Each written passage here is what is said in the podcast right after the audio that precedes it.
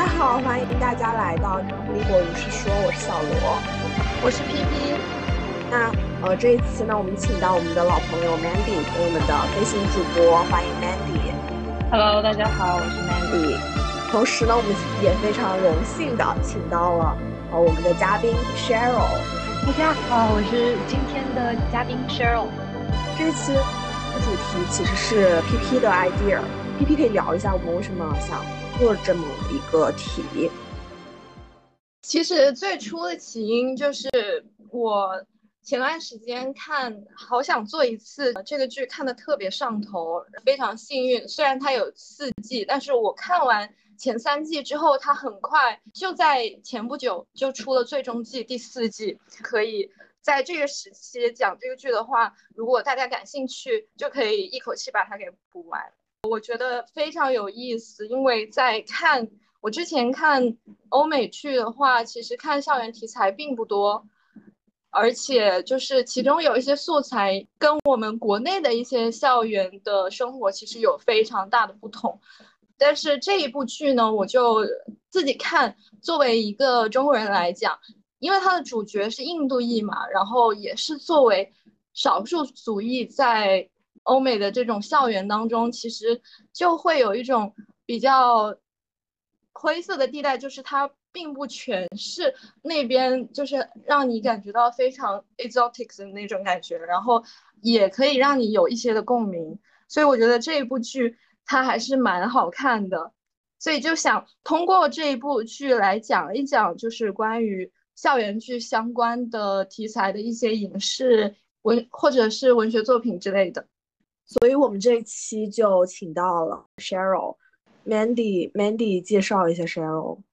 嗯，Cheryl 是我的一个，嗯，在美国这边工作的一个朋友吧。然后就是他是就是比较符合我们本次主题的一个嘉宾，就是我们想多了解一下美国的高中的校园生活。然后他也正好是作为一个长期在美国生活和学习的人，呃，Cheryl 可以简单的介绍一下自己的呃一些感受吧。对，我是从。一四年到一六年，在美国的一所就是 Indiana 的一所高中读的，呃，叫做 Junior 和 Senior Year，然后后来也继续在美国上的本科和研究生，现在在这边工作。嗯，那我们还是回到我们这一次的，就是切入的这个主题，PP 所。为我们推荐的这一部剧，皮皮可以跟大家在尽量不要剧透的基础上，简单的介绍一下。行，呃，其实就是这一部剧，它听起来它的那个标题还是蛮吸引人眼球的，它叫《好想做一次》，但是它的中文译名跟那个它的原名其实感觉是没有什么太大的关系，它的英文名是 Never Have I Ever。但是它的中文译名就搞得好像就是非常大尺度一样，但真正意义上是没有什么特别大尺度的内容。这个我就想到那个 sex education 的译名，它其实还切题的性教育的话，对对，它挺切题的。但是呢，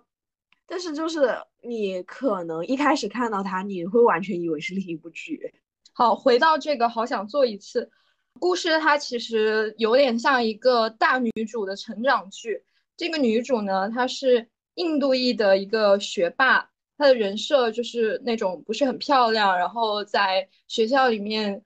也不是也没有很多人关注，但是学习非常好。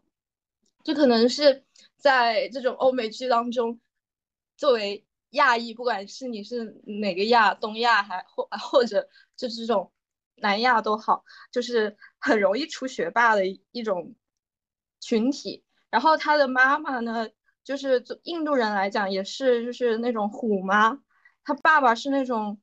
非常温和，然后对女儿他的那种教育理念是那种鼓励为主，然后跟这个就非常像我们经常说的那种虎妈猫爸的一一个家庭。这个女主她有两个同样都是少数族裔的死党，还有。一个从小一直暗恋到高中的一个校草，还有一个针锋相对，跟他一直都是死对头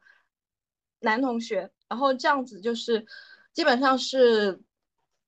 重要人物在这个剧当中。第一季刚开头，女主她爸心脏病突发，在女主的一个演奏会上面直接就是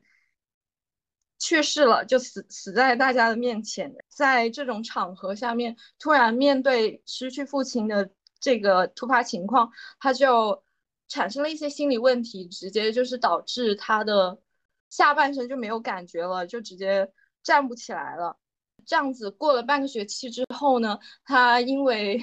就是因为看到他一直暗恋的这个校草这个男同学，想要更加看仔细他，然后就发生了医医学奇迹，他就直接站起来了。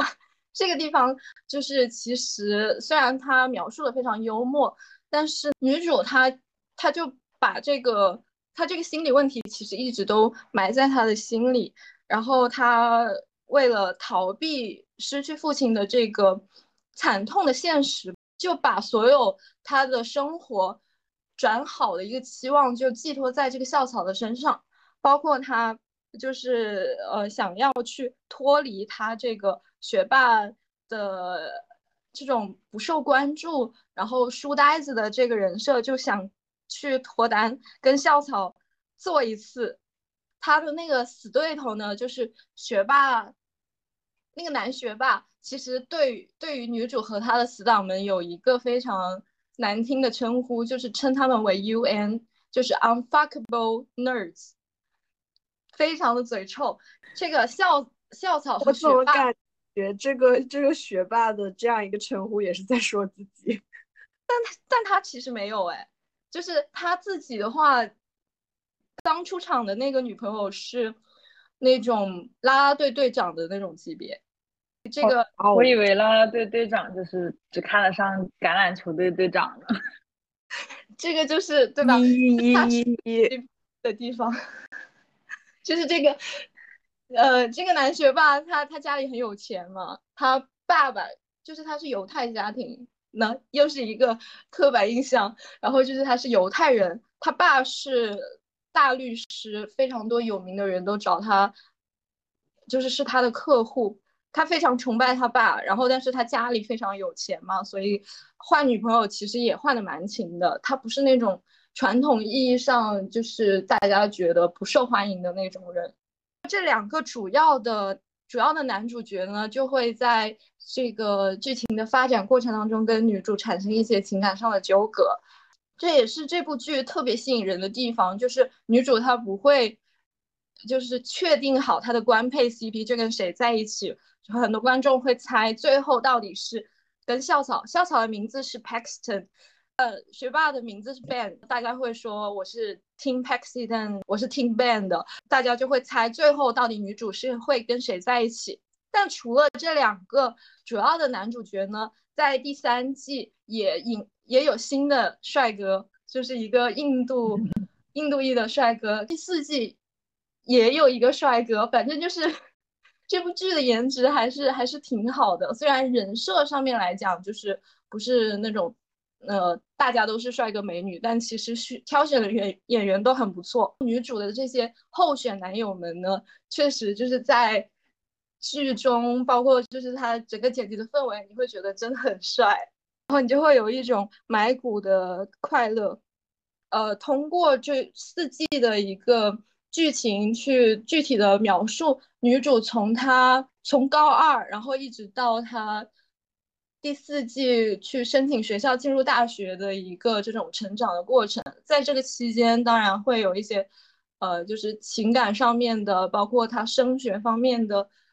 心理转变方面的，就一堆的这种。女主和她的朋友们都逐渐变成了更好的人，跟他们从一开始第一季的。那个形象就是有一些差别，你会在看这个剧的过程当中，就是还会有一个挺深刻的体验。在那边读书到底是一个什么样的感觉？我觉得它是我看其他的校园剧当中比较收获不到的东西。一般的呃那种校园剧的男女主的形象，还是说，比如说啦啦队队长就应该跟橄榄球队队长在一起的这种。对，感觉也没啥别的人设了，就是少数族裔是主是主角的这个智囊团什么这种的嘛，一般。嗯，是的。像 Mean Girls 的话，就是所有的主角都是啦啦队队员以及橄榄球队队员嘛。对呀，就校园剧的男女主基本上都是一个什么样的设定？然后其实都是不太完美的吧？我们国内的校园剧离不开，就是如果我们用一个那种非常简单的 tag 去标的话，就离不开校草、校霸、学霸、学渣，就可以从这种排列排列组合当中去引发各种各样的，就比如说像学渣配学渣的，但是同时也是校花配校草的。哎，就是你一定一定要有一个，不然就是外貌好，不然就是要学习好，就是有没有都不好当主角的，那也得有别的才艺。基本上都是有点就是学校里风云人物那种感觉，或者就是他会，我感觉他一般是两个极端，要不然就是风云人物，要不然就是他故意塑造，对对，就是那种隐形人什么之类的，但是干了一件什么很奇怪的事儿或者啥的。我觉得中跟中国剧一样啊，一定会有一个成绩特别好的，然后一定我会有个烂痞子。烂什么？就是一样的烂痞子呀，就是那种 成绩很差或者家里很有钱然后不听话那种。其实哦，有有男学男学霸和女学渣这个这个这个搭配吗？多的很吧，多了去了。最最耿耿于怀的我们，耿耿于怀。对啊，最好的我们。多了去了，你要说基本上女主都是代入差的，男主是好的，抽象的一逼。对呀，我直接开骂，笑死！听我刚才的介绍，你们会觉得一个是学霸，一个是校草，你们会觉得女主最后会跟谁在一起？那或者说，我觉得这个要问一下当事人吧。我觉得美国的学霸和中国的学霸应该差距挺大的。要问一下美高的这位朋友，对啊，美国这边可能因为，嗯，就是美美高是可以，就是我们学校是可以随便打扮的，因为我们不是宗教学校，而且我们不是那种特别好的学校。这边很多那种私立高中特别好的，它是不允许打扮的，那种可能情况会不太一样。但因为我们是可以打扮的，所以很多就是。嗯，很多女女生就是学霸，她们也会就是穿的很漂亮，然后也会是比较比较比较 popular 的那种小孩儿。但是，呃，这个在国内就比较难，就是有这么一个情况，就是因为大家就是可能甚至有可能被要求剪头发，然后都穿很丑的校服，所以他就会觉得有一个特别明显，就是说学霸和你不学习是有区别的。但是在呃，我们那个高中就还好，就是会有很 nerds 的那种 nerds，但是，嗯，还是很多学霸，就是普通小孩的那种感觉，你不会觉得他有什么特别特别让你就是很不舒服的，就是让你觉得他没有办法，就是书呆子没有办法交流那种，就比较少见。其实这就衍生到一个问题，就是那个是不是就是那种长得特别漂亮的他就不爱学习，然后你一定要从。一个，因为如果那个学霸他长他有校草的脸的话，他也是那么 popular，那就不存在这个两难，你要去从中二选一的问题。美高那边会有那种对于学霸的那种崇拜吗？就好像在国内的话，国内特别小学生，大家可能特别喜欢喜欢的一些人，他都是学习特别好的。我觉得。呃，高中的话，哦，还有一个文化的区别是，这边他你其实你只会知道第一、第二名的成绩，就是因为这两个人是会，就是他们是会比拼，然后他们是要争最后毕业典礼，就是作为第一名或者作为第二名的一个演讲的，就是他们可能在学校里面这个成绩好是比较明显的，但其他人因为。你选的课不一样，然后你的就是你的就是就是，然后他不会公布成绩这样，所以你只会知道一部分人成绩比较好，但是你不会把他们就是归为就是学霸，就可能就这么说，就是可能不是特别不是特别特别正确，但是我感觉因为呃，我会觉得就是女生，比如说我们当时年级第一那个女生，她就是啦啦队队长，然后就是这还是比较奇怪的一个搭配。然后那个男生虽然他比较 nerds，但是他长得还不错，然后也挺高的，然后就是也还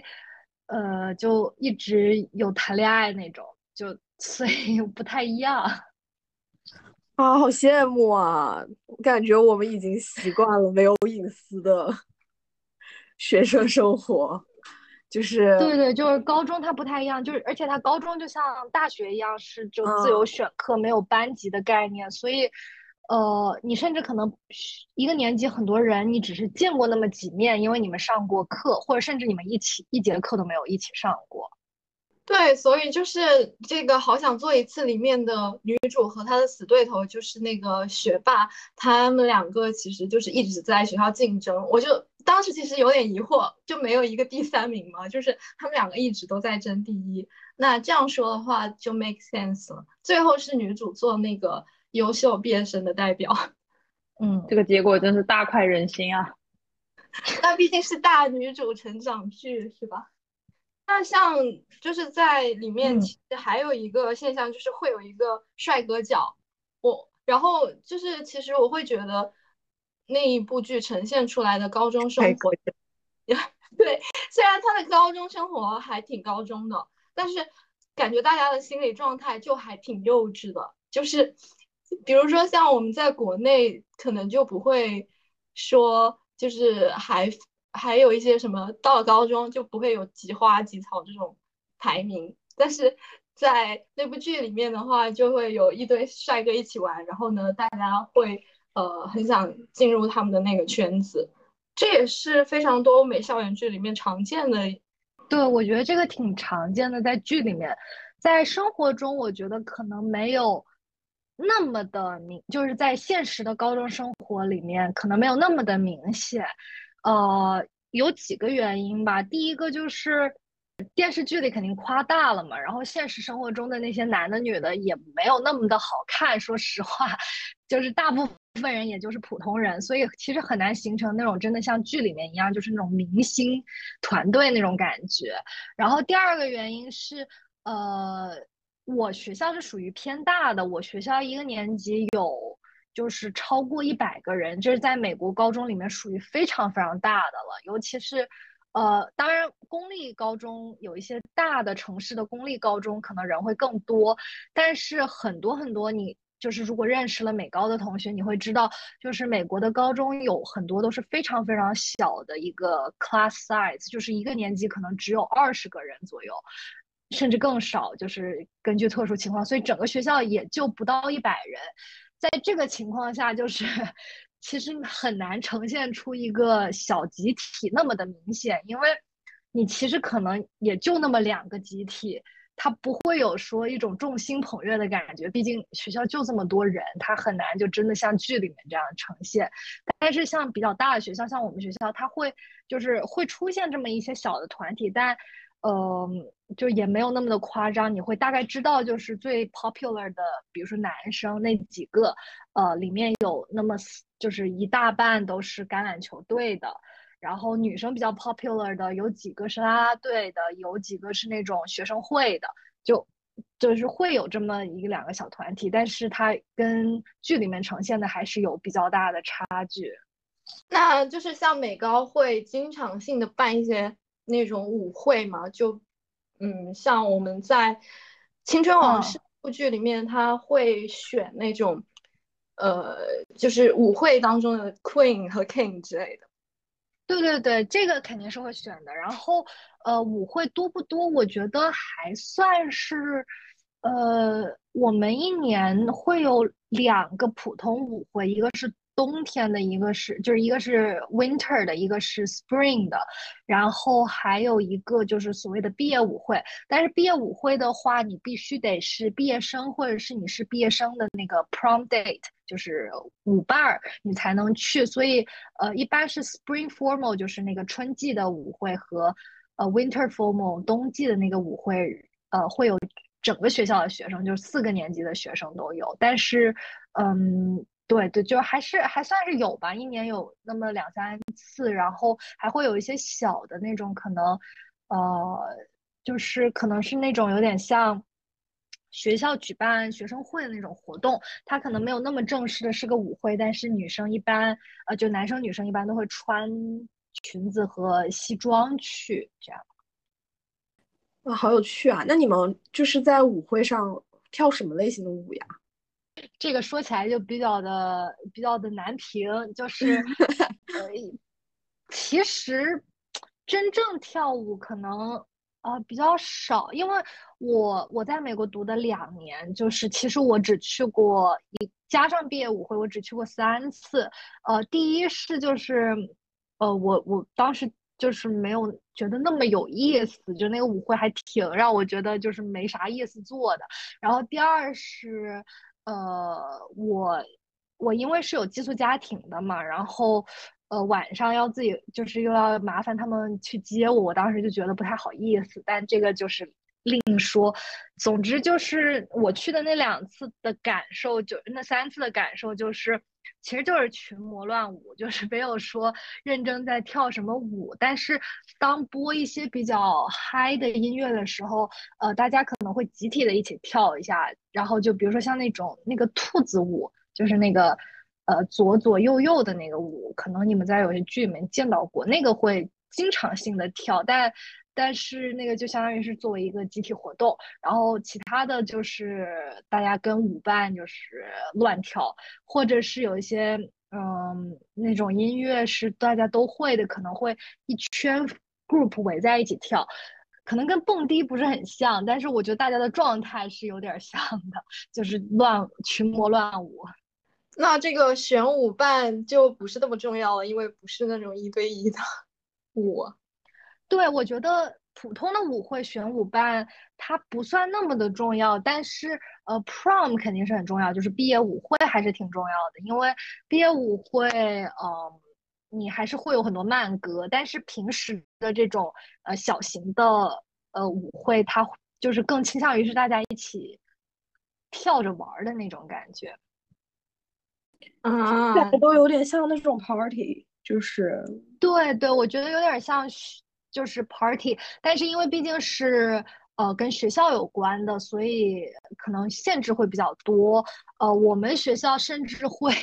每一次舞会甚至会请一些家长作为那个就是 volunteer，就志愿者去在就是门口看大家有没有带酒进来，要是有的话就得是没收，然后或者是发现有谁是已经喝多了，就是家长会帮忙 把他抬出去。是哦，高中的话是还不能喝酒吗？那边？对对，就是二十一岁嘛。嗯，那一般那种私人就是几个人朋友之间办的，应该就会喝。你可能要找长一点的人帮你买酒。是的，是的，大家都是就是家里面，如果家里面有哥哥姐姐，然后他们愿意帮你买的话，一般都是这么样，就是家里有一个愿意帮买的哥哥姐姐买。嗯，有一个蛮有意思的事情，就是我那时候我也看了，好想做一次。然后我记得第一季里面，它有一个场景是他们去那个联合国会上面，对，魔联上，然后，然后，然后他们。他们就是惹祸了，喝酒了。就这个事，就是真，就是在我高中发生过一模一样的。但当时我没有去那个摩联，我是在他们摩联回来之后，我听别的同学告诉我的。就是简短一点说，就是他们出去玩，然后住在酒店里面。其中有一个男孩子，他，呃，他其实甚至是那一，就是他比我小一届，他甚至是那一届的那个叫做学生。级长这种这么一个职位，然后他的姐姐当时刚刚满二十一，然后偷偷的给他在车里面放了两三瓶，就是那种烈酒，可能是 vodka 或者是 whisky 之类的，然后他就带着魔联的一帮小朋友就开始喝，然后呢，他们两个男生可能是不知道自己的酒量，因为估计是第一次这样没有人约束嘛，住酒店，然后老师下午就是排练完，也就让他们都回酒店自己玩了，所以没有人约束他，直接把自己喝到酒精中毒，然后晚上他们就送到医院去了。送医院之后，呃，警察还是来了，因为他只有十六岁还是多少，十七吧，可能。呃，就就问他说是谁给你买的酒什么的，就这些都要盘问，然后最后他只能把他姐姐说供出来，然后他把姐姐 供出来以后，姐姐还去警察局也接受盘问，然后后来回到学校以后，因为他妈妈其实是我们学校的老师，然后当时大家还说说就是是不是就是因为家里管的太严了，所以第一次就是在没有家长，然后也没有老师的情况下，他就整个人就是。呃，放飞自我，一口气就把自己喝到，就直接酒精中毒。天呐，这个事还挺大的，这么。对他，他他这个事情弄得还挺大的，比一般就是自己偷喝酒要严重一些。如果不发生后面酒精中毒的事情，应该也不会，不至于就是。对对。像那种就是比如说毕业晚会邀请舞伴这个事情，就是其实还能制造蛮多八卦，对吧？嗯，对，就是，呃，我记得 TikTok 经常有那种流行的 trend，就是说怎么样邀请你的毕业舞会的舞伴，呃，他们那种应该是属于就是万里挑一吧，属于办的很好的，大部分没有那么的，就是那么的正式，那么的。呃，好，呃，但我确实就是还是有看到不少，就是那种，嗯，你能感觉出来是，呃，就是是是有一点就是小八卦在里面的，就比如说，呃，我们当时因为首先留学生的话，呃，我们我们可能留学生的话就是会更。更没有那么多跟这个美国这个文化完全衔接，所以，呃，我们当时留学生之间没有，就是包括那些欧洲的留学生也没有没有这种盛大的这种邀请仪式。但我确实知道，就是我们那一年的 prom queen，她被邀请的时候还蛮，就是还蛮蛮戏剧性的吧，就是也是。也是他一进学校，然后好像就是在他那个座位上面放了花儿和就是纸条，让他呃去哪里哪里，然后他的那个舞伴就那个男生就等在那边，然后呃给他拉了一个小海报那种，嗯，没有 TikTok 上那么华丽了，但是也还挺不错的，呃对，然后那个女生她的舞会就还蛮，就她整个舞会的架势就非常的。庞大，比如说她和她的小姐妹，还有他们那一圈，呃，呃，就是舞伴，他们可能大概我记得应该是十九个人左右吧。他们租了一辆那种加长的车，然后就是风风光光的来了我们学校参加那个舞会。对对对，就就租了一辆 limo 来的。就是我感觉。哎，大家都可以租哎，因为那个，嗯，好想做一次第四季最后他们的毕业晚会，女主和她的两个死党就租了一辆那个。对，就是都会可以租，但是呃，一般可能一个学校里面一年就是可能一届只租那么一两辆吧，然后都是这种比较比较 popular，然后比较显眼的这种同学才会去 租这个车。那其实幺五伴有点像那种表白，但是他的目的不是跟他在一起，只是跟他参加一个舞会。对，但是一般就是做的比较大，像表白的这些人，应该都是就是要不然他们奔着表白，是，对对，本身就是奔着表白的，或者就是他们已经是情侣了，然后只是搞一个这种浪漫的仪式。哇塞，他的那个 Queen。是和 King 的话是咋选的？是在呃舞会前还是就是嗯这个结束之后？呃，我们学校当时是在舞会中途，你是要投票的，就是你你可以去投那个票，然后呃，然后最后是在舞会就是快结束的时候公布的。他是会在门口摆一个那种不记名投票的箱子，然后然后有学生会的人去统计，然后最后有一个统计表彰仪式。它是一个对，它是有一个还是官方的呀？就是等于是学校就是组织的这个活动里面既有的，还是嗯你们私下里去选出这样一个？我觉得这个舞会的这个 King and Queen 一定是，就是一定是一定是个传统，就它一定会出现，但是，嗯，但是它。算不算官方？我觉得它可能，呃，因为是个传统，所以官方里面会就是把它，呃，列在就是固定的程序上面。但是，嗯，怎么办？是因算是学生组织，对，对，而且而且他也不是说你只能在舞会上面投票，他应其实应该是。你一直都能投，就是他他在舞会前他就已经把那个候选人的名单都告诉大家了，然后应该是一直都有投票通道，直到就是舞会快结束就会选出来。啊，那非常好玩，因为在那个《好想做一次》里面，她是女主的其那个拉拉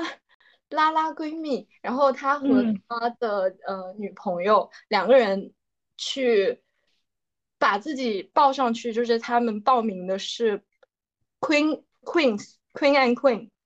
因为他对拉拉情侣，然后他的其他的拉拉朋友就帮他在前期会造势，然后去呃做一些演讲，然后像那种政客的拉票一样去让其他的同学给他投票。嗯，对对，是会就是拉票的，然后他们会就是贴那种小小海。报小旗子什么的，就是给自己拉票，呃，跟竞选什么学生会主席那种感觉一样，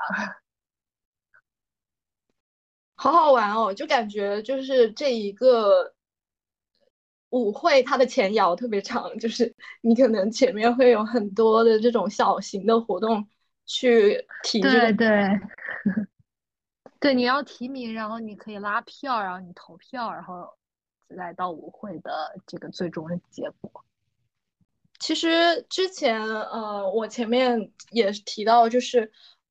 就像之前看的这种剧，之所以我没有很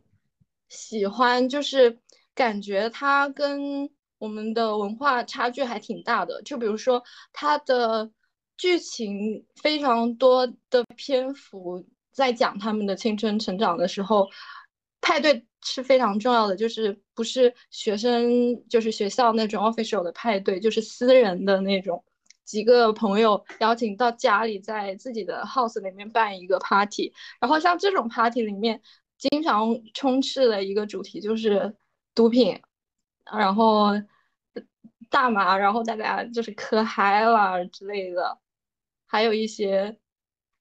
那种青春疼痛、堕胎之类的。所以我觉得就是跟，呃，跟我能够接受的校园剧的尺度差距比较大。那我想知道，就是在真实的这种美高里面，这种东西很常见吗？会？就是呃，第一嘛，就是我当时玩的美国朋友，他们呃，可能可以都说是就是呃。比较就是真的就是很普通的，只是高中生罢了。就是可能有些成绩好一点，有些成绩差一点，但他们也就是都没有都不算是呃年级里面最就是年级里的显眼包，就都不是。所以他们其实生活中应该也没有什么这种相关的。所以对我来说，我不能直接的接触到他们的 party 上面的那个毒品是呃怎么样的，但我确实知道这个这个。情况可能还挺，就是挺严重的，因为，呃，我们当时年级，我在就是读 junior year，就是就是十一年级的时候，十二年级有几个男生，可能是那种就是是真的就是那种，呃，学校老师也放弃了，然后他们自己也确实也放弃自己的那种，他们就是，呃，我知道有一次他们被。处罚停学，就是因为他们把大麻带到了学校的男厕所，然后抽完了以后，就大麻味儿实在是太臭了，就是就是不可能不被发现的，就是。因为因为嗯，我们高中还偶尔会有老师从那个洗手间里揪到有人在里面抽烟，但是呃，这种就比较偶尔性发生的事情。但那次大麻那个事情，因为真的就是太臭了，就是熏的整一条走廊，每一个教室都闻到了，然后所以所以我们就知道是谁被抓了抽大麻。但这几个人，就是我估计他们自己的私下的派对 party 里面，肯定也是有非常多，就是可能比这个还就是非常多大麻，然后甚至可能有挺多比这个大麻还危险的毒品。呃，我们学校以前有发生过一件非常离谱的事情，就是嗯，有有那么两三个坏孩子吧，跟呃，就是真正就是在。在在街头混的那种人一起玩儿，然后他们，呃，磕大了，还开枪了，然后还，其中有一个人还因为中枪就是出事儿了，所以这个事情当时非常大，所以我们就都知道，所以毒品这个东西在美国高中生里面肯定是还是会有出现的，但是应该就是确实是处于那一部分人，然后。呃，这一部分人他们的来源可能其实就是因为他们刚好结识了一些，呃，已经在社会上混的，就是大部分高中生可能生活最多的就是那种 喝酒，然后把自己喝坏了这种事情已经是到头了，存在但但但少是吗？就是，哦，对，相对来说是少，就是他应该也是跟剧里一样，就是其实也就那么。那么一部分人是在干这个事儿，就大部分人他可能就过着一些 普通高中生的生活。但确实，一就是美国高中生想接触到毒品，比其他任何一个国家的人可可能都要容易太多了。然后，呃，滥用可能也比其他国家的高中生要呃更常见一点点。我觉得美美国的。就是普通的这种，我们说有点踩界啊，或者有点违规的这个行为，主要就是喝酒吧，就有点像我们我们中国的小孩去网吧，就是我感觉这两个是有点有个有点对等性质的那种，就是很常见，大家也都知道，但是理论上它是不合理的，就是不合法的，就这种感觉。他们是就只针针对烈酒，美国就是啤酒这种应该也不管。不不都管，就是只要是酒精都都不行。对，我感觉好像美剧里面喝啤酒的很少，都是一上来就伏特加。呃，我感觉可能也是他们的文化，就是他们可能都会直接拿那种烈酒，就是要不然就直接喝喝一个，就是所谓一个 shot。要不然就是像剧里面，他们不是会拿那种很多呃五颜六色那种彩色的饮料去兑那个酒，然后搞一一大碗一大锅东西 出来，就是往杯子里舀，就是就是大大部分是这个样子。哦，啤酒可能是，我觉得可能是大家就是比如说看看球赛，就它不是用来 party 的。我觉得 party 上面酒精的意义是让人。真就喝醉，真正的喝醉。但是啤酒可能在美国人的眼里是一个，就是可能比如说吃饭的时候配的，或者说你看电视看球赛这样。对，就是那种娱乐的那种，就是你去看比赛，就是基本上大家都喝啤酒，然后哪怕有有些就是音乐剧的，就是场场馆里面也会卖，就是这种可能氛围比较好的这种大活动就会喝啤酒，然后然后一旦去到那种。Private party，他们就比较少喝啤酒，我感觉。其实就是在这些剧里面当中，除了刚刚提到的那个，呃，派对之类的，还有非常重要的一点就是青少年的这种性方面的关系，就是跟国内比起来，那边显然是比我们这边要开放很多，可能他们更换。他们对象的速度，然后包括他们进入一段关系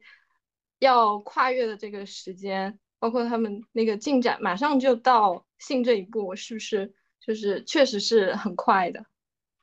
对，我觉得还是会大，就是整体，首先可能在就是两性关系里面，美国整体是比就是中国吧开放特别特别多，呃，但是真正到就是可能真正的这个性上面的话，我觉得还是要分群体。就是我比较熟悉的同学，可能大部分就是稍微是偏乖一点的孩子，就是我知道他们就是谈恋爱啊什么的，但是呃，最多也就亲个小嘴儿、拉拉小手，就也都没了。但但是我知道，就是比如说我们其他的那些同学，呃，我我还蛮确定他们肯定是有这方面的，就是已经有发生性关系这件事儿，所以呃。就是肯定比例上来说会比中国对这个事情要呃多得多，但是嗯，更换速度或者是呃开放程度可能确实还是因人而异，就是整体是比中国开放，但也没有开放到人人都是剧里面的这么个形象。是的，就是像呃之前看的那些可能换特别快，但是。嗯，好想做一次这部剧，因为从它的标题上，包括它的主线剧情，其实都是女主她想要去找一找校草做爱，他认为只要做一次之后就可以脱掉他那个呃，他死对头给他那个 UN 的帽子，就可以让他整个人生有一个向上的一个发展，但是他一直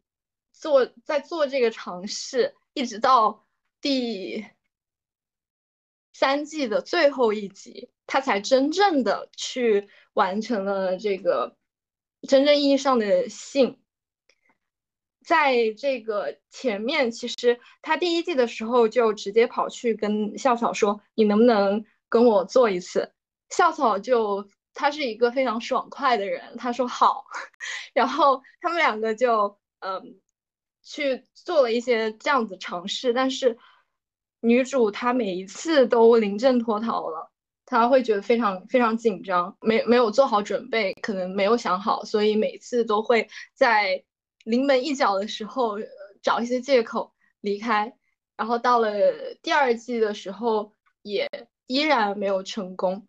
直到到了后面，他第三季的时候跟那个学霸。做了，就稍微剧透一下，跟学霸在最后一集的最后几分钟做了之后，然后第四季他们两个可能就是那个体验感不是特别好，或者是两个人也是，嗯，主要是女主她是第一次，所以就可能那个学霸他的表现也不是特别好，然后也没有经验，两个人。完事之后就非常的尴尬，女主就有一种呃不知道要怎么做，然后男主觉得他就是这个学霸，他觉得他可能想离开，就问他那要不我帮你打个 Uber 吧，然后女主说好，然后打个 Uber 就回家了，结果后面两个人就呃都非常忐忑，觉得是不是就这一次体验相当的不好，然后。两个人也没有进一步的去聊这个事，所以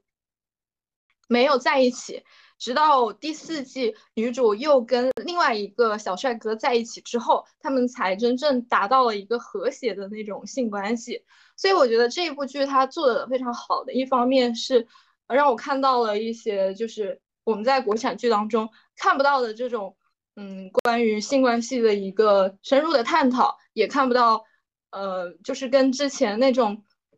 传统的欧美剧，大家换的速度非常快，然后也不会去深入的探讨你这个关系是否是和谐的，大家是否满意啊？第一次是不是非常尴尬这种问题，我们在这部剧当中都会有一个非常嗯，可以得到一些相关的解答吧。我们我之前在看那个《青春往事》的时候。它里面就有提到，里面这个主角，嗯，进到一个学校以后，就被他的学长带着他去参与这样一个兄弟会，他们可能会有那种，嗯，非常一言难尽的这样一个入会仪式。嗯，我想知道 Cheryl，就是你们高中，就是你有，就是你们高中有这这样的一种类型的团体组织吗？呃，我们高中是没有的，就是《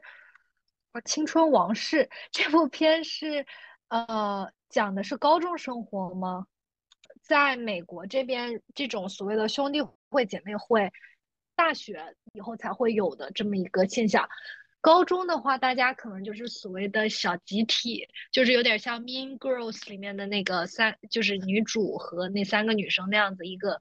小型的女生小集体，但是它不会真正的像所谓的呃兄弟会、姐妹会一样，有一个非常呃等级鲜明且就是有很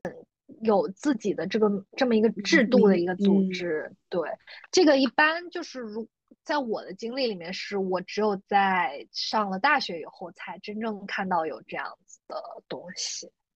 青春往事》是瑞典的呃剧，但是它是讲高中的，可能哦，那可能可能他们有有这样子的文化。美国这边高中的话，文化这种。兄弟姐妹会的文化比较小，但是你说的那种就是非常难以形容，然后非常奇葩的这么入会仪式，呃，确实是兄弟姐妹会的一个特点。所以这个是真的，就是确实是会有一些那种呃打压新生，然后给他们弄下马威这种。呃。兄弟姐妹会确实会有这个，就是因为他们等级制度非常的明确，然后呃，所谓的就是那个大，就是那个就是兄长，就是兄长辈，就是要比小辈要高级别，所以当你想入会的时候，你就是那个呃。兄长说什么你就要做什么，就会出现可能，比如说兄长让你帮他跑腿啊，这种事情就都要做。然后或者是他心血来潮说你今年入会的人全都给给他剃光头，那他也都要剃光头，就差不多是确实会有这种打压性的这种一个行为。然后可能还会有自己的一个入会仪式，比如说完成什么什么样的东西。呃，有一些有一些这种兄弟会，他的入会。呃，条约非常的呃不好，然后呃也有很多就是关于这种讨论，就是会批评这种文化，因为一般兄弟会就会有一种让人觉得是 fuck boys 这么一个形象，然后他们确实有很多兄弟会的入会仪式，可能是什么，就是你要呃。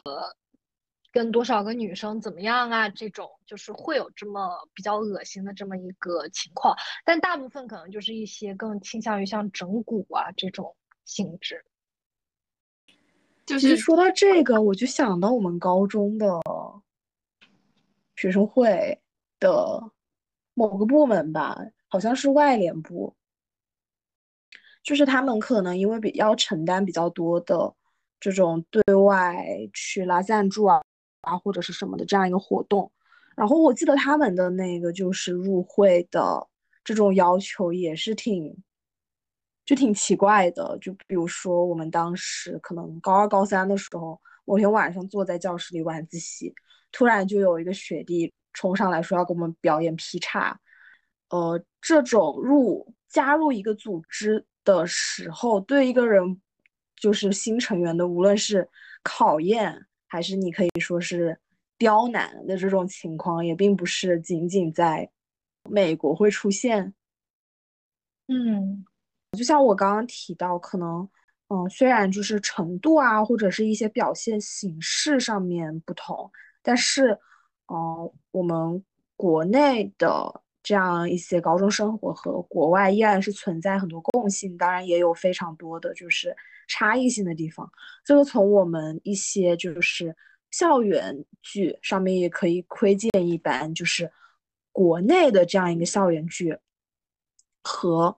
嗯国外的欧美的这些校园剧，它的这样一个表达的主题啊、内容啊，都有非常巨大的差异。我们可以发现，像很多国内的这样一个校园剧。讲到高中生活的时候，一个非常集中的这样一个主题，就是高考，就是避无可避的高考。但是，嗯，因为欧美那边你们应该是呃这种申请制，所以你们会有这种人生的某一个时刻，就是你的这几年生活是为了这么一个时间点的这种感觉会存在吗？啊，我觉得确实不会，就是，嗯，我们也有所谓的高考嘛，美美高还是有高考的，就是你要不然考 SAT 或者考 ACT，呃，这两个考试，说实话，就是如果你，呃，我知道我有好多同学都是几乎没有怎么准备就直接去考的，就算有准备的那几个，他们也就是准备了一小段时间，就是可能，呃，大概是。最后一两年准备了可能一年这样子一个学期，就是用课余时间去准备。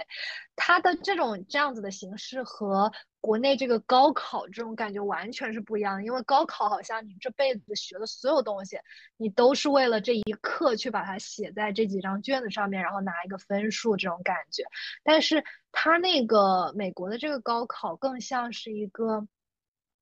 呃。你学了这么多年了，你应该能够比较简单轻松的，就是完成这么一份卷子的这种感觉。所以，大部分至少美国人对这个考试是真的一点儿都不，就是一点儿都不担心，然后甚至可可以说是不怎么上心，因为他们也不太准备，啊，然后。在就是比如说作为一个外国人，我考这个考试，我会觉得他的那个呃，他美国高考其实就两门课，就是一门英语，一门数学，就他其实就是考这两个东西。那我会觉得英语难考，因为我不认识很多就是平时不会出现的单词。但是呃，美国人毕竟母语嘛，就像我们有时候认字不会认，但我们可以靠猜偏旁啊，或者猜某个东西，就是反正能猜意思，就他们也可以这么做，就是。所以对于他们来说，就这个考试几乎是没有任何的，就是难点会让他们要就是花很多很多时间去准备。它是一个指标性考试，但它不是决定性考试。对，它对于你可以升到什么样的大学没有没有什么参考价值吗？哦，那还是有的，就是就是，但是我觉得它像一个对，就像刚刚 Mandy 说的，它是个指标，就是呃，你当然会有分分很高或者分很低，但是你只要过了那个线之后，你都能去到一些还不错的学校，呃。当然了，我这边说的就是过了那根线，就是每一个学校等级肯定要过那线不太一样。就是我这一届的话，我们的 SAT，就是我举个例子，就是我们的 SAT 是两千四百分，呃，一共是三三个科目，呃，数学，然后英语阅读和英语写作，嗯。一般来说，你想考美国前五十的学校，你只需要有大概两千到两千一百分以上就可以了。那么两千分是个什么概念呢？就是是一个，是一个美国人，只要你学得懂，呃。学得懂高中数学，就甚至你不用学得很好，你只要稍微学得懂高中数学，你应该就不会低于这个分数。因为我知道的好多我不太喜欢理科的美国人，然后成绩还行的，他们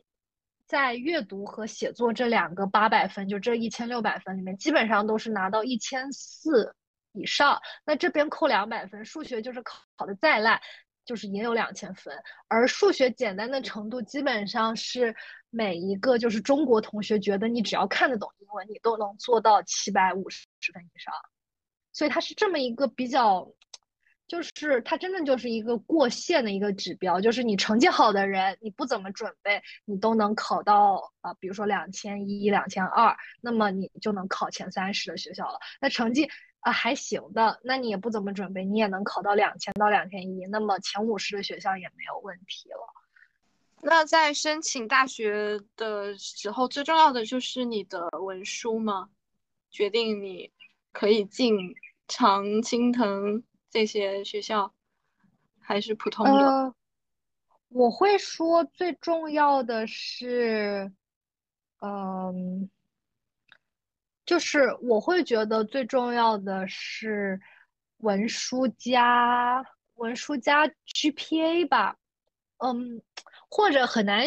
很难很难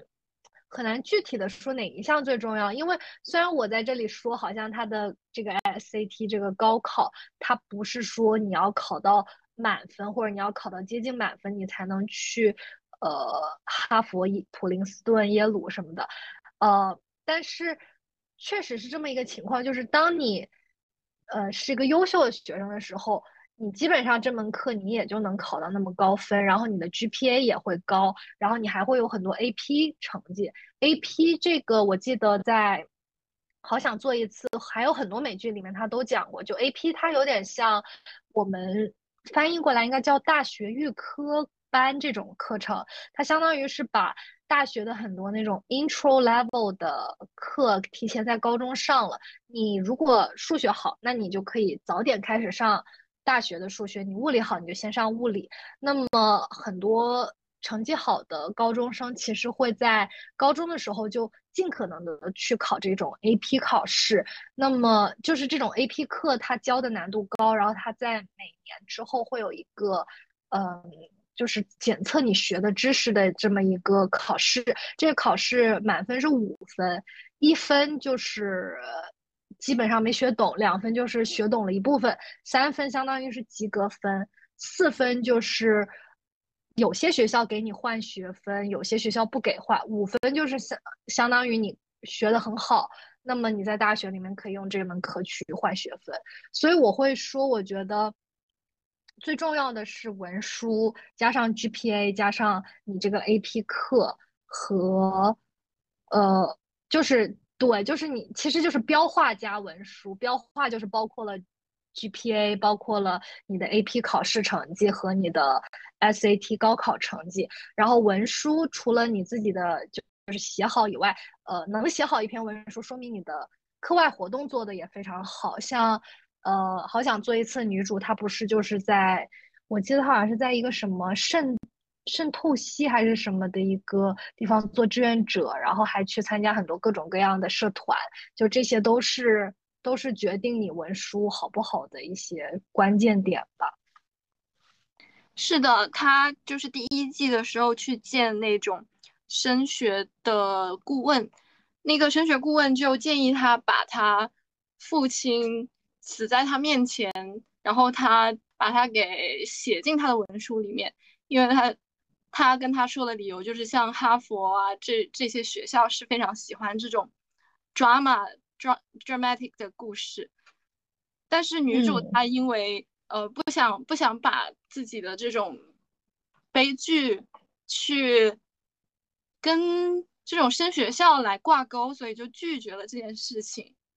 但是她。为他的这个整体的文书其实做了非常多工作。他在最后的时候，嗯，把所有的这些他能做的、参加的活动全部都做了，然后就去问我还有哪里不行，就是他运动比较不行，然后他又去做那个游泳馆的游泳馆的这种管理员，然后去加他运动方面的这种。相关的经历，其实我感觉，呃，跟国内的这种一个考试决定所有相比，就像这种综合性的东西，它更加的长期，对于你整体的考察，其实还是还挺全面的。像对它有一个考察很多部分，对我感觉它是整一个高中生涯都在做这个准备。也不见得就是非常轻松，但是缺点也挺明显的，就也不说我都了解吧，但是我可能也参加过高考，也是申请过这种美国学校嘛。我觉得一个比较，就说好的我们已经说完了，就是我觉得它它的缺点就是，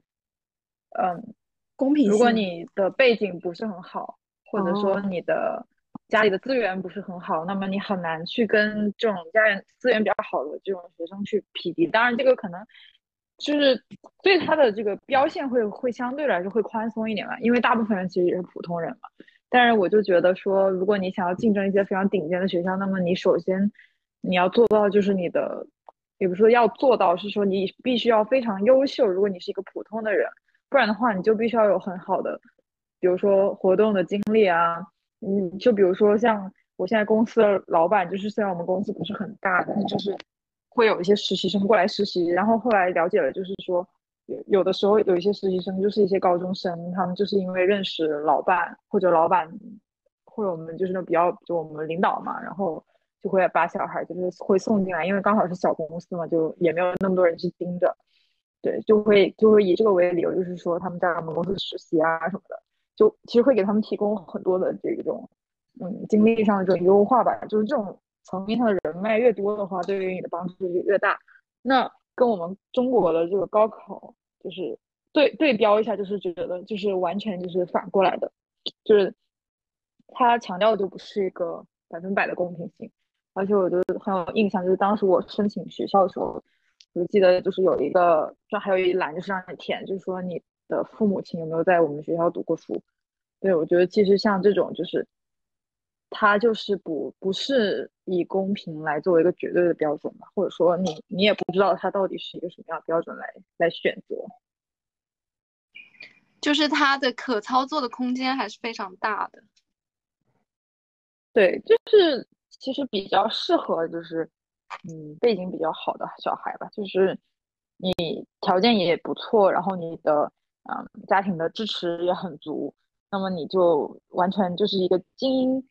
阶级，然后成为更精英的这样的一个过程，就是它有点套套娃的感觉，就是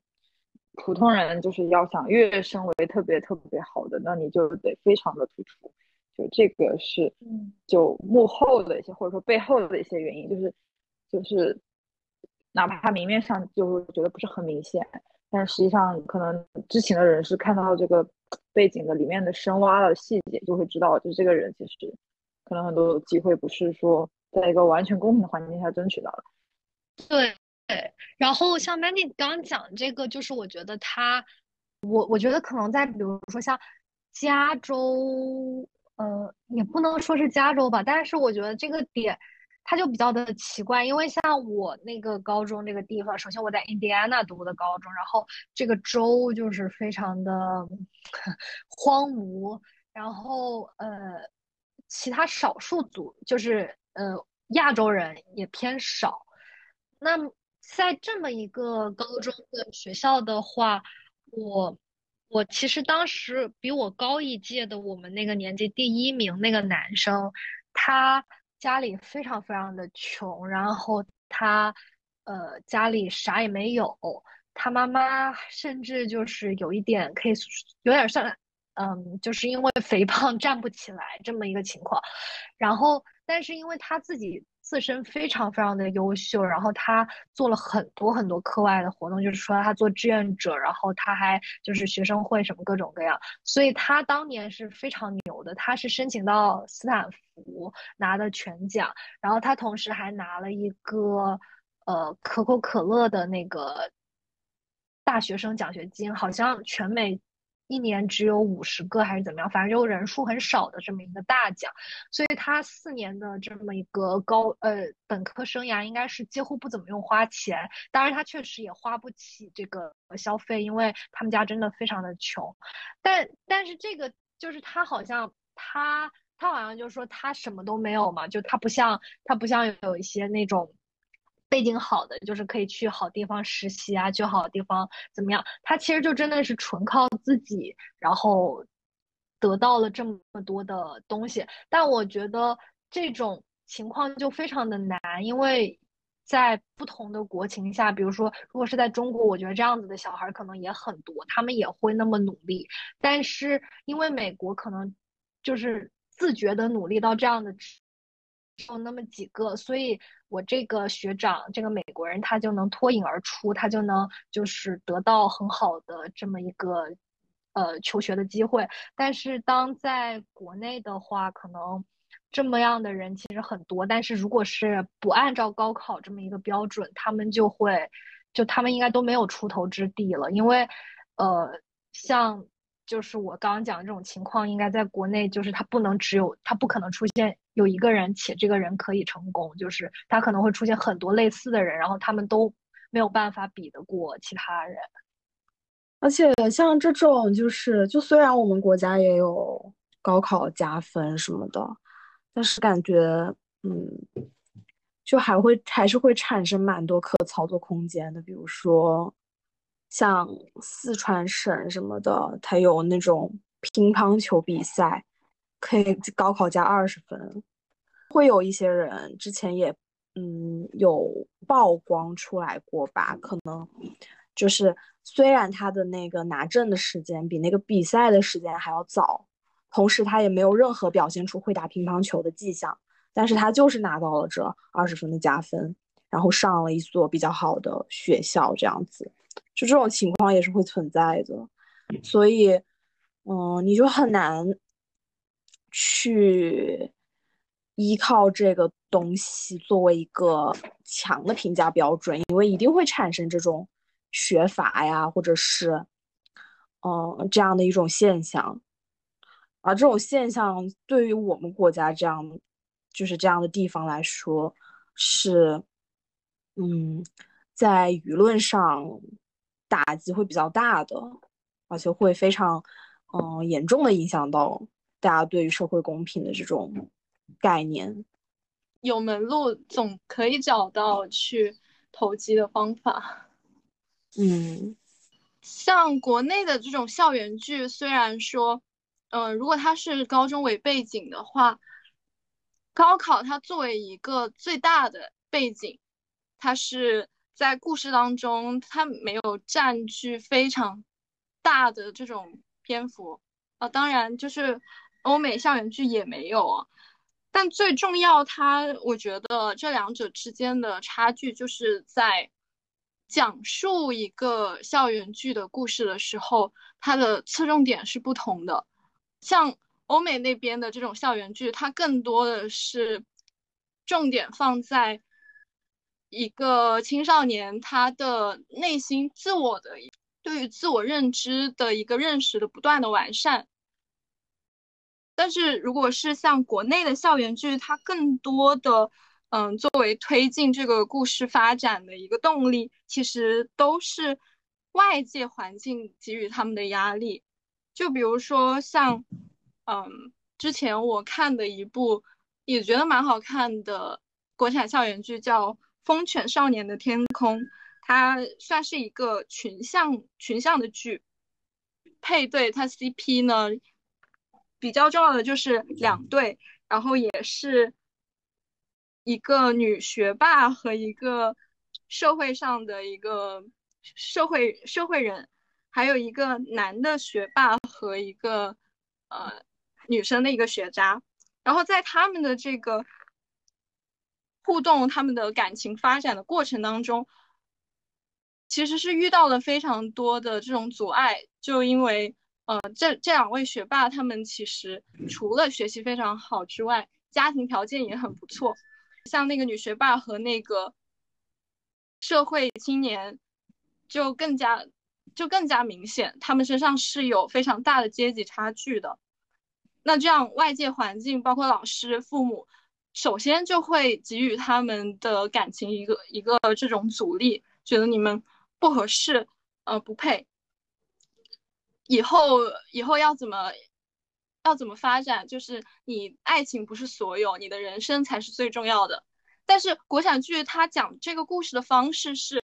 呃，这个时候就会出现老师请你去谈话，你不能早恋；父母告诉你你不能跟他在一起，你有没有想过未来？欧美那边的话，可能这个故事的讲法就是，比如说《好想做一次》里面，David 他的这个去挑选他的未来的伴侣，包括他他想跟谁谈恋爱，其实都没有跟他妈妈商量，他妈妈也没有给更没有给多少干预，更多的就是他自己内心上的一个纠结，他觉得我跟他互动。有有什么样的问题？我自身的性格跟别人相处是不是太暴躁了呀之类的，是一个非常非常大的不同吧。不知道你们有没有这个感觉？我感觉就是这种不同，就会体现在方方面面吧。我感觉美国的，就是我不知道事实上他们的父母是怎么样，但是，呃，在这种从我们看过的这种校园剧里面，其实可以看出来，他们父母对他们就是，呃，相对来讲都是比较，很多时候都是放养式的，就是也不能说是放养，就是会，呃，给你更多的空间去进行。自我的成长，但是呢，这种矛盾，呃，依然也是会存在的，就是父母和子女之间的这种，嗯，差异，就是父母对你的非常严重的不理解。比如说，像《Scam》挪威版是第三季吧，就是，呃，小天使和和一审那一季就讲到这个，嗯，男主角他的母亲是一个。呃，基督教徒，呃，但是呢，男主呢，在这种对于自我的这种挖掘里面，他逐渐发现自己，呃，喜欢的同时也是一个男性。他在这种家人的这个宗教观念以及自己的这种性取向的这种纠结之中，找到了这样一个这个成长的。变化的这样一条路，最后呢，他的母亲也就是接受了，就是会告诉他，呃，无论怎样我都爱你。但是我觉得，像国外的这种矛盾，在于我们这里是可能不仅仅是单一的这样一个现象，它会包含了很多很多方面。这个矛盾的点有非常非常的多，比如说你是想。选择更适合自己的呃专业，或者是当你选文选理，在我们那个时候还是文理分科的嘛，就是你未来找工作的发展和你自己更适合、更想选择的这样一个方向之间，可能和你父母产生分歧，嗯，同时你的这样一个课余的兴趣和你的学业之间，在你和父母之间可能会产生分歧，这种。矛盾点就会特别特别多，是的，我就是我感觉这可能是一种思维方式的差距，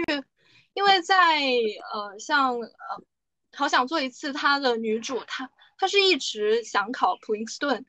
但是她为什么想考？是因为她爸爸在她很小的时候问，就是你想去哪个学校，然后他们就这样子定了，他可能把这个。进入普林斯顿的这个梦想跟他爸爸进行了一个挂钩，然后他一直为这个目标努力。但如果你把它放到国内，是之前哪一个剧是有一个女性的角色英子吧？小欢喜。对，小欢喜，她是想考考南大还是？对。然后他妈非要她考北大，是这个故事吧？是。但我觉得这里有一个，这里有个分歧啊。就首先，首先就是南大和普林斯顿在美国和中国的地位就就有一定差距啊。然后女乔英子就是的母亲是是一个非常就是有经验的高中老师嘛，所以她后来就是辞职之后做了补习班的那个就是老师。她自己本身就是教育行业的这个从业者嘛，就是对于这些东西都有很清晰的概念，然后。可能在他的眼里，他的女儿是非常优秀的，所以他就没有办法接受他的女儿降级去学读别的学校。所以这个就是我觉得在中国的这种家庭里还蛮常见的。我们不去谈，就是他选的学校客观上面是怎样的，就是他定这个目标，在好想做一次里面是没有受到别人的干预的。女主她就一想读。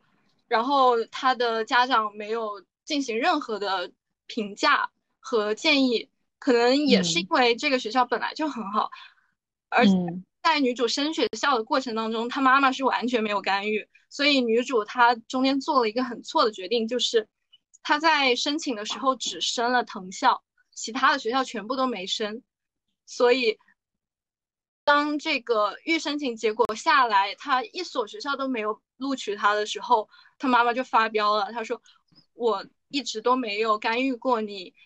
你的这个选择，是因为我觉得你会做出理性的选择，但没想到你会做出这么蠢的决定。”他妈妈是他你说的那个预申请是是异地吗？还是什么？就是他会，他哦，不是预申请，就是正式申请。他申请的时候。已经就是普林斯顿，首先是 defer 录取他，然后到后面他变成进入那个 wait list，然后其他的学校就是一个就是全部都拒绝。啊，OK，所以他最后是 wait list 上岸嘛？哎，又在聊剧透。对，是的，是的，他是 wait list 上岸。但是如果你在中国的话，这种情况绝对不可能发生。你的父母不可能问，呃，问都不问你，你选了哪个学校？而且是在你做出决定之后，他们会进行一个强干预的。确实，我觉得就是，呃，我家比较，我家都算已经是比较，就是已经比较接近国外，或者说比较家里不怎么管的这个环境。但在高考的时候，我爸妈还是会很关心，这个还挺正常的。我觉得可能有一个原因就是，嗯，因为高考的，嗯。高考是一个就是以分定量的嘛，就是说你多少分就上什么学校，所以其实其实就是这个东西就是非常可视化，以至于哪怕即使是就是什么都不懂的父母，他也可以非常容易就 involve 到就是嗯，我对我的小孩高考选什么学校也可以有点意见的这种嗯这种想法当中去，所以就会导致很多家长就是。因为这个分数、成绩、排名都可视化了，或者说是数字化了之后，他们就非常容易就是可以关心和参与到这个各种方面来。然后再加上中国就是很喜欢开家长会，然后呢，嗯，老师也一直在鼓励家长们就是关心自己的小孩的成绩，所以呢，就整体的环境就决定了，就说中国的父母是非常容易就了解到你的学校小孩到底是什么水平的，然后。也是非常容易的，就是能够得知你的小孩到底是一个什么水平。所以我觉得，在然后再加上就是说，中国的这个成绩是隐私性是比较弱的这件事情上，然后父母之间的一个攀比，还有各方面的这种对比，同辈压力 （peer pressure） 这种东西叠加在一起的话，就导致就中国的这个环境就是对于怎么说，对我们小朋友的这个成长啊，这压力是比较大的。我觉得整个东亚都有一个这样的现象。可能也是因为，就是学校它的排名非常的，嗯，明确吧，就是大家就是什么分数上什么学校，对对对，大清华一定是第一梯队的。但是像，呃，好想做一次里面，学霸其实就是挺多的，除了女主她是想要去普林斯顿，那个学霸男主他是想去哥伦比亚。然后女主的那个成绩非常好的闺蜜是想，就是她她没有想好自己要去哪，但是她非常喜欢的一个兴趣是做机器人。然后她在她自己也完成了一个，就做了一个小人工智能的这种机器人。她一开始就是因为女主她是一个暴脾气，她她一般做什么事她都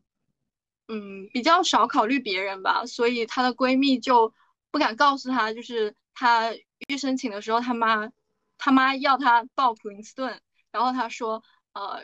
，David 知道会生气的，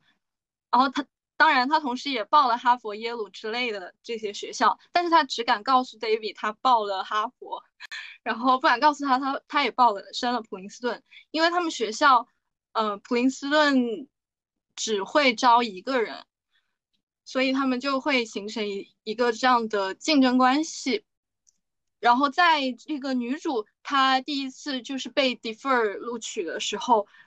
那个被录取的人就是就是她的她的闺蜜，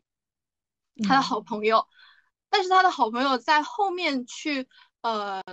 她她对普林斯顿其实没有什么执念，她还是在看，她她后面在一个全美高。全美机器人的一个展示活动还是大赛的时候，就是遇到了那个霍华德学校的老师，然后他也非常认识，他也认识这个这个教授吧，然后就那个教授也向他发了申请，说就是你可以直接，如果到了大学可以直接进我的 team，所以他就最后选了那个大学，但是那个大学的知名度显然就是跟普林斯顿这些学校，它的知名度没得比，然后但是它的那个机器人专业是非常好的，我觉得就是。他们的选择非常的多，然后就不像是，呃，这边你可能只能选那么一两所学校。如果你成绩好，我觉得就是小欢喜，他最终就是英子这条线的核心矛盾也也是一个意思，就是说，就说英子为什么想上南大，是因为英子她很喜欢天文，然后南大的天文是全国最好的，然后，嗯。而再加上就是说，当时的就是英子他们家是北京的一个家庭嘛，然后也是，嗯，家庭条件非常优越嘛，所以就当时就对于这个要南下和要降级学校降级这个这个这个事情的话，他的妈妈反应是非常大的，所以我觉得，嗯，就是代入一下，就是也是这个就是选专业不选学校的这个原因，就是导致说他们的这个矛盾。最后英子去了哪？我忘了。北大吧，他去了南去了南去了南大，他妈妈放放了，就让他去了。那还挺好的。嗯，对，这毕竟是正面的剧嘛，就是这这些描绘只是说是一个现实现象，他最后想要呈现出来的这个，嗯，结果还是就是说是比较好的，比较引导上是比较正确的。对。嗯，但我感觉在实际生活中，如果是我。就是如果我有这种选择的话，我爹妈肯定就登我的号都都会让我都给你改掉是吧？对，都给我改掉。嗯，像欧美那边的校园剧，它很少去描绘现实的考量，就是嗯，你选你选这个东西会对你的以后的工作这些产生什么样的影响？对你的人生，呃，你你能不能找到一个好的工作？你会拿到一个什么样的好学历？就是它更多的是向内的去挖掘，就是你到底想要什么？对，我觉得这个是挺，就是很值得去，嗯，学习也好，借鉴也好，或者说我们从这个剧里能够得到的东西，我觉得是，嗯，很值得去就是关注的。所以，所以其实我个人是觉得，就说小欢喜这个，就是我我是资深小欢喜爱好者，我觉得就是像英子这条线，就是。当时给包括我们是一家一起看的，就给我和我妈的触动都很大，因为我们觉得就是，嗯，这个关系很真实，然后但是这个结果又是又很感人，就所以所以我觉得就是，嗯，可能欧美是比较倾向于就是说在弘扬一个就是寻找自我的这样的一个过程，所以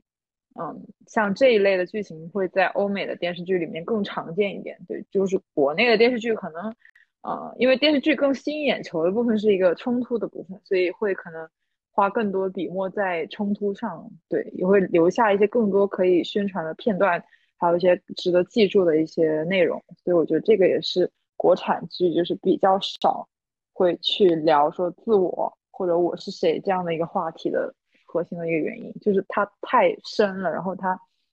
也很难去让很多人去知道，所以他就是干脆就选择不做。嗯，就除了像大家都可以说，或者是非常常见的考试啊、升学之类的，那其实对于自我的关注更加重要的一点就是，就是性取向，在国内是肯定不会有这个题材可以让你光明正大的去去做的。就算你擦边提到了一点，那肯定也是负面的。首先。你就不会被外界允许去去谈论，马上就会被你的家庭、学校、朋友就直接扼杀这个这个苗头。但是在其他地区的这种剧里面，就我们就可以看到很多这方面的探索，比如说像是之前看的一部那个也是是英剧吧，《心跳漏一拍》。他他就是那个男主角，他是他是直男来的，但是他另一个呃，我们就叫他男主一，然后另一个是男主二，他是本来就是知道自己是喜欢男生，然后他们两个相遇之后，男主一才发现自己可能可能是喜欢男生的，他就他就怎么去讲这个故事，这个男主一他就会自己去网上搜，就是什么是同性恋。我为什么会去喜欢男生？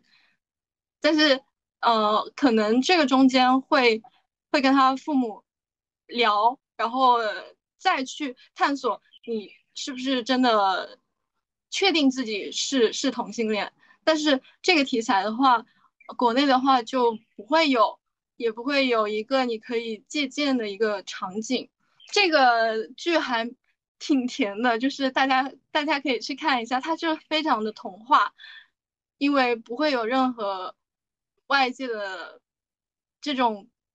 阻止吧。这个男主一他在纠结的过程当中，当然他可能会一开始觉得自己还是直的，但是他已经跟男主二发生了一点，呃。那种暧昧关系，然后可能也稍微确定了双方的心思，就是互相喜欢，但是他可能会就是表现出来，就是在众人面前冷落男主二怎么样的，然后就进行一些酸涩的拉扯，还挺好看的。可以跟他对标的，同样是探索性取向相关的，其实国内也有一部电影被骂得很惨。吴磊和张子枫演的那个《盛夏未来》，不知道你们有没有看？嗯，这个这个电影被骂的非常厉害，就是因为他一开始的宣传就是吴磊和张子枫的吻戏，结果你真正坐到电影院，发现吴磊这个角色他是一个同性恋，然后他一直有一个非常喜欢的，心里面有一个喜欢的对象。叫命，那个那个名他没有没有出场。张子枫的这个角色呢，确实对吴磊可能是有一些喜欢的，然后吴磊对张子枫也很好。那像普通的校园剧一样，一开始两个人就像正常的小情侣一样，然后但是吴磊也没有给他一个就是明确的说法。说就是他们在一起了，是男女朋友。然后他们两个一起在高考之前去那个一起跑到三亚那边去参加一个那种音乐节。其实是吴磊追随他一直喜欢的那个那个男男人。然后在这样子的场景下，两个人接的吻，所以大家就大骂诈骗你。吴磊的这个角色，他其实是个同性恋。那你们两个就是拿接吻来作为宣传，就非常的诈骗。那其实，在这个电影中间呢，更多讲的也是，嗯，他想探索的可能也有非常多这种青春期啊，然后性。性少数群体的一些这种纠结，但是对于吴磊他本人的一个如何发现自己是喜欢男生，他跟他喜欢的这个男生到底有什么故事，其实没有一个详细的刻画，我们只能去靠猜，甚至他喜欢的那那个对象连脸都没有露，更多的还是写就是升学过程当中，就是两个叛逆的小孩。去就是甚至离家出走也是跟家庭的一个冲突，但是没有详细的去去写这个关于自我发现、自我认知的一个故事，就是给大家推一个推一个相关的影视作品，叫《真心半解》。那个故事是是讲拉拉的，就是其实大家可能更多能够看到的是讲男同性恋，但是讲拉拉的除了那个。阿黛尔的生活，对阿黛尔的生活，尤其是就是校园剧里面，就是嗯，讲述学校生活的作品里面，我感觉，呃，女同性恋相关的这样一个作品也是非常少。阿黛尔的生活不是，不是，嗯，那是成年人，对，一般也是作为配角，就是拉拉可能呃会掺在那个斗里面。瞬息全宇宙的那个那个那个那个主角的女儿是拉子。对，但是他的对象有出现吗？最后才出现有的，一开始的时候出现。啊，一个生活西化的女儿。对，生活西化。哦，呃，这个《真心半解》这一部就简单介绍一下，就是他的那个故事还很有意思。其实是一个体育生，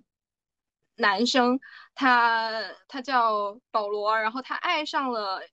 学校校花，可能是就是看她长得漂亮，然后他就非常想跟这个校花进一步的接触，但他自己知道自己是一个就是。不善言辞、脑袋空空的一个体育生，所以他就去找到了这个女主。女主她是一个学霸，她是呃亚裔的学霸，叫艾莉。然后帮他去追求，就是在追求这个校花的过程当中，帮他出谋献策，包括帮他发短发短信啊、写情书啊之类的。但是在这个过程当中，呃，其实他们两个也不认识，他就是随便找了一个学霸，但是在这个过程当中，他们两个就成为了一个成为了好朋友。女主艾莉呢，她其实非常内向，她在学校也不怎么跟别人讲话，就挺挺 nerd 那种那种类型。但是她在去帮这个男生的过程当中，她发现自己有点对校花产生了好感。然后就变成了就是那种朋友变成情敌，然后这个校花呢，她其实也慢慢发现，真正给他发这些东西，跟他进行灵魂上面、灵魂层面的沟通的人，并不是面前的这个体育生，而是背后的这个女主角。然后他们两个就后面顺理成章的，就是。有在一起，然后两个人有去泡温泉，然后也有一些挺唯美的画面的，大家可以也可以去看一下。其实校园剧里面就是最我们离不开的最主线的剧情吧，就是亲情、友情和爱情。在这个虽然爱情通常是作为呃最吸引大家眼球的一个主线剧情，但是我每次都会因为当中的亲情啊、友情，其实是才是最赚我泪点的部分。好想做一次里面，其实我我每一次，呃，就是因为 David 和他的妈妈的一些沟通过程当中，特别第一季吧，非常多感人的部分，我经常就是 看到流眼泪。国内的那那部，就是想给大家推荐一部。我才不要和你做朋友，但是一定不要看到大结局。就是它是一部前面非常好看，但是后烂尾剧，烂尾剧，后面一路滑坡。但是它的那个设定是非常有意思，就是女主她穿越回一开始她妈妈读高中的那个年代，嗯，就成为他他妈妈的同班同学。一开始两个人是非常。作为母女的时候是不能够互相理解，有很大矛盾的。但当他们成为同龄人之后，就嗯，更加的深入的了解了对方是一个怎样的人。当你脱离了母女这个关系、这个身份的一个框架的时候，你可能更加能真实的体会到他是一个怎么样的人。我觉得这个议题还是很有意思的。其实关于，嗯，爱情这条线，我觉得非常有趣的点是，就是在国内的话，一般在你描绘爱情的时候，一个主角，特别男女主，他们他们的对象通常只有一个，你不管怎么样分分合合，吵架也好，都，嗯，你。你会跟他产生非常多感感情纠葛，包括最后走到一起的那个只有一个人，但是在最多呢就会穿穿插一个喜欢，嗯喜欢男女主的男二女二这样子，给他们的感情增加一些刺激以及 drama 的部分。但是像欧美剧特呃，我们还是拿《好想做一次》来作为例子，他的他这个女主 David 呢，就一直换男朋友，就四季是换了不止四个，应该是对，应该是对，呃，不止四个男朋友，那可能中间还会非常就跟别的人产生一些暧昧或者是亲嘴之类的。但是大家不会觉得它是一个让人接受不了的点，呃，但是大家会就是非常开心，只是在猜他最后会跟谁走到一起，但中间他跟谁在一起不会成为一个，嗯，他的观众非常在意的点，包括他们的朋友也也是，就是可能女主的朋友也会跟他的。呃，前男友或者是男友候选人未来的男朋友在一起过，我觉得就是在欧美校园剧当中，这种情况是很常见的。大家也可以用一个非常平常心的态度去对待，就是换更换对象。嗯，就呼应一下前面我问 Cheryl 的这个这个问题，就是大家不会觉得非常的诧异，就是今天 A、B 是闺蜜。A 的前男友 C 又跟 B 在一起了，这个事情其实，在朋友圈子里面，大家也可以非常平和的接受。但是，如果你把同样的剧情放到国产剧当中，其实是很罕见的，就是不会说在一部剧里面，这个主要的角色换了一二三四个男朋友。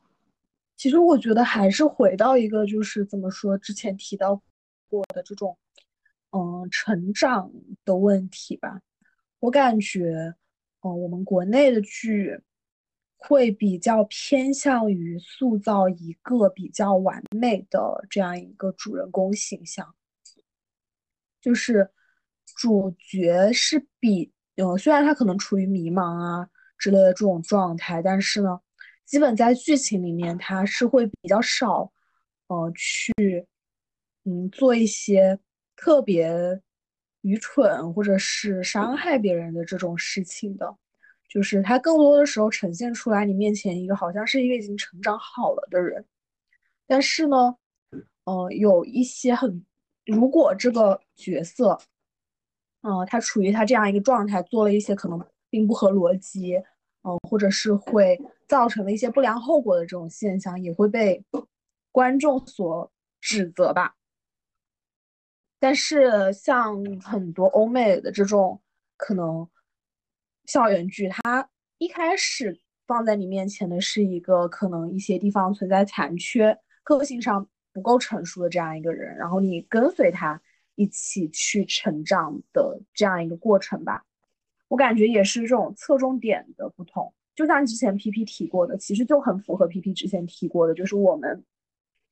国内的剧可能更多的。呃，一些问题是来自于外界的，对你产生的一些压力，使得你这个人，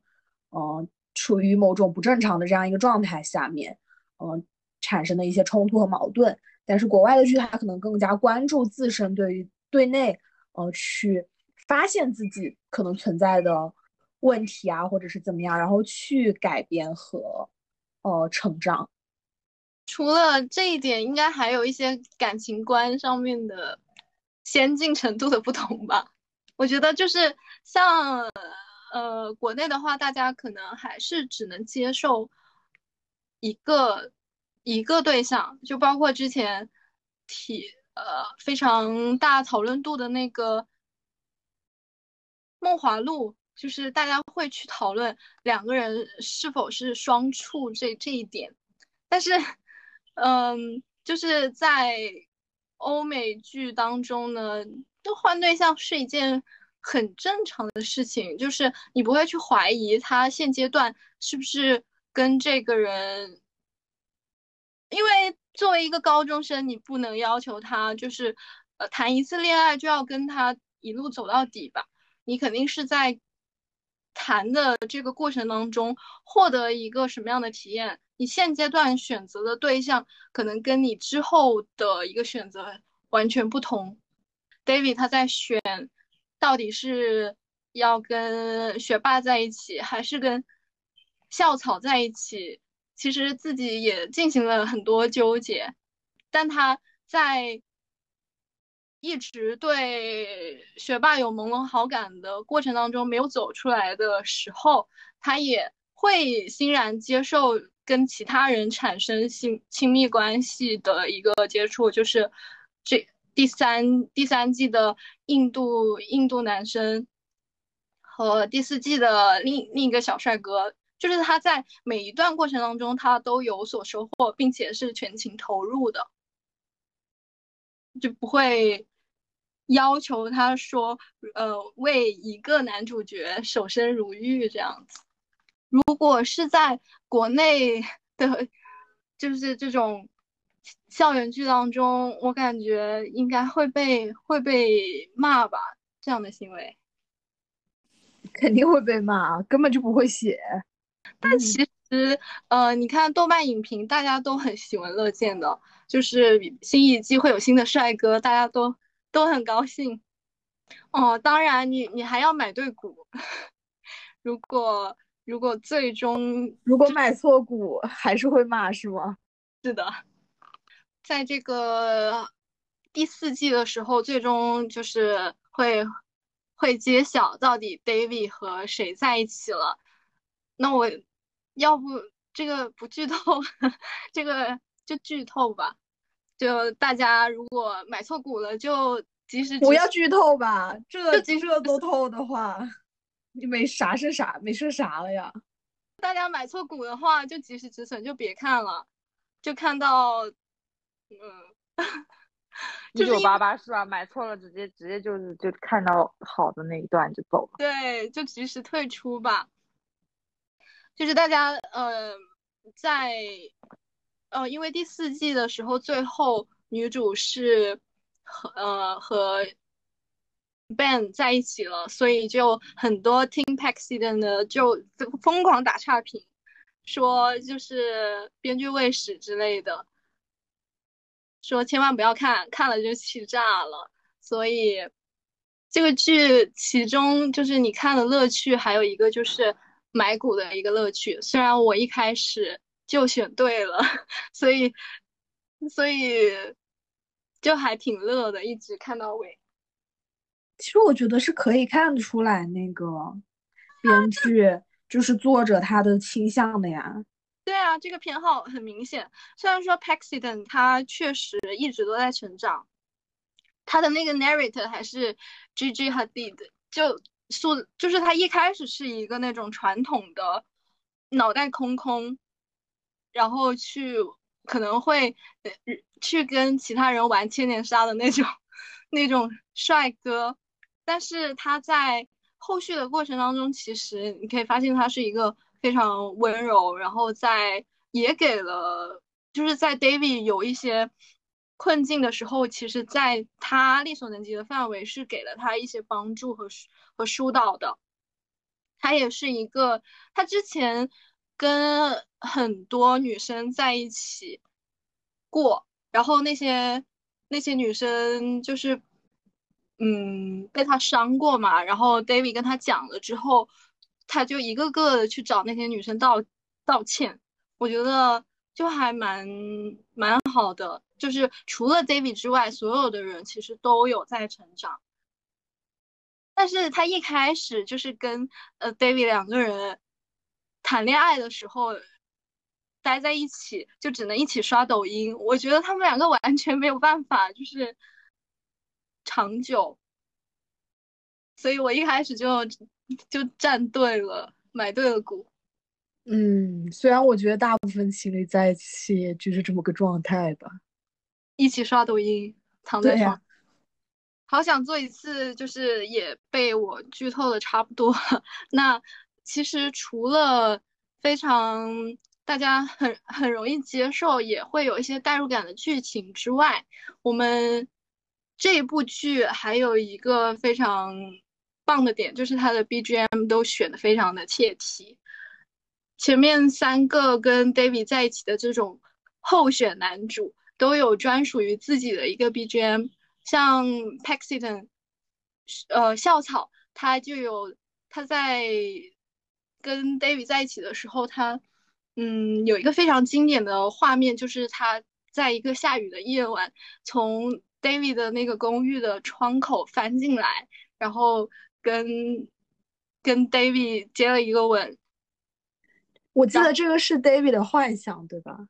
真的啊，真的，真的。然后这也是非常多 Team Accident 的观众对于校草念念不忘的一个原因，就是呃那天 David 他的状态就也挺不好的，然后这个时候一个一个大帅哥雨夜翻窗进来，然后这个时候响起了专属于他的 BGM Heat Waves，然后大家可以去听一下。然后关于 Ben 学霸，他的 BGM 就是在第一季的最后，也是我非常喜欢的一个一个场景，就是 Ben 他送千辛万苦送了 David 去跟他的妈妈和表姐一起去撒他爸爸的骨灰，完了之后，他一直在车上去等 David 回来，然后 David 很惊讶，就是他还没有走。然后就把他给摇醒，两个人接，两个人也是最后就第一季的结尾接了一个吻。这个时候的 BGM 是 Boys Boys Like You，然后也会作为就作为我们本期的一个收尾分享给大家。还有就再再分享一下，就是嗯第三季的那个印度帅哥，其实也是一个非常。非常不错的人，他他长得很帅，然后学习也很好，几乎就是 Ben 和 Paxton 的优点的集合。但是他有一个非常致命的缺点，呃，这一点就不剧透了，就是大家愿意看的话去看一下他的那那首歌也挺好听的，叫对 Pierce。好，欢迎大家来到汤布利伯如是说，我是小罗，我是 P P，我是 Mandy。那再次感谢我们这一次的嘉宾 Cheryl，谢谢你的分享，那么我们还有机